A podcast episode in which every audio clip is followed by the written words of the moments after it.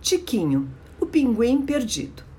Era uma vez um pinguinzinho chamado Tiquinho, de peito branquinho e as costas e cabeça na cor preta. Sua plumagem é muito linda e gordurosa para protegê-lo do frio. Só que Tiquinho já nasceu inquieto e ficou cansado de tanta proteção dos papais e resolveu explorar o mundo. Olha só que perigo, minha gente!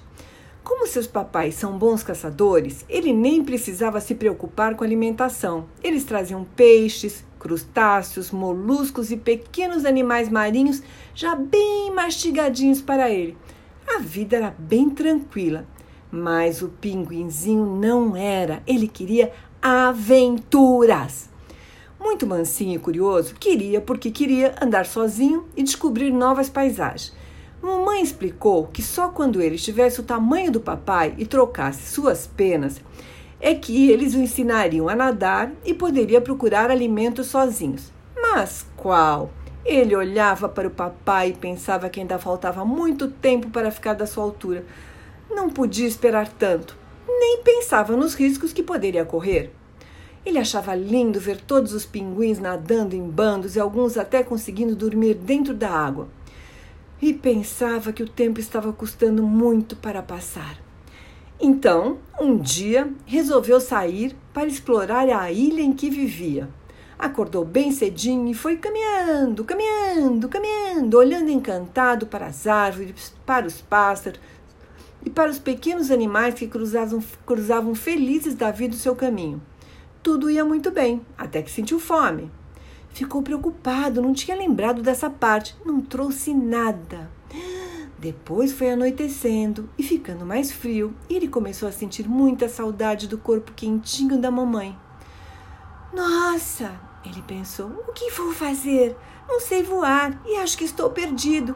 Quero minha casa, quero meu papai, minha mamãe. Eles devem estar chorando e com muita saudade.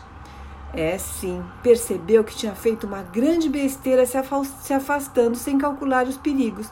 Por que não ficou lá, quietinho, como seus irmãos? Passou a noite com muito frio e de manhã começou a chorar. Não podia voltar pelo mar, porque nem sabia nadar e os tubarões podiam estar por perto. Nisso se aproximou uma gaivota e o pequeno pinguim se arrepiou de tanto medo. Ela vai me comer!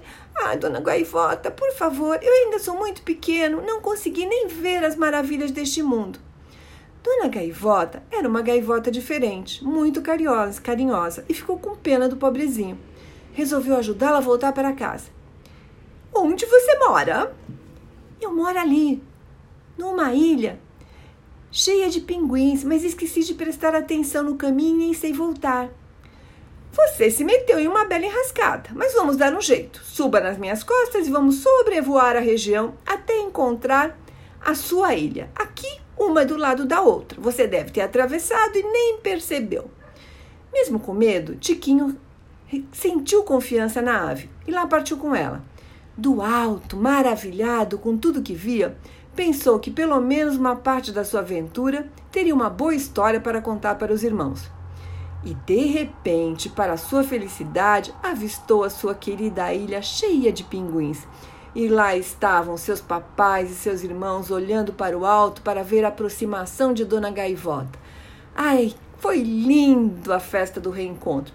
Mamãe abraçou muito seu pequeno e papai deu uma pequena bronca, dizendo que esperava que ele tivesse aprendido a lição. Agradeceram muito Dona Gaivota, que ganhou de presente alguns peixes para o almoço e ela partiu toda feliz com sua boa ação do dia. E o nosso pinguinzinho percebeu que tudo na vida tem sua hora e que ele ainda teria que esperar a sua para ganhar mais liberdade. E assim entrou por uma porta e saiu pela outra. E quem quiser que conte outra. Um beijo da vovó Ivani para todos vocês.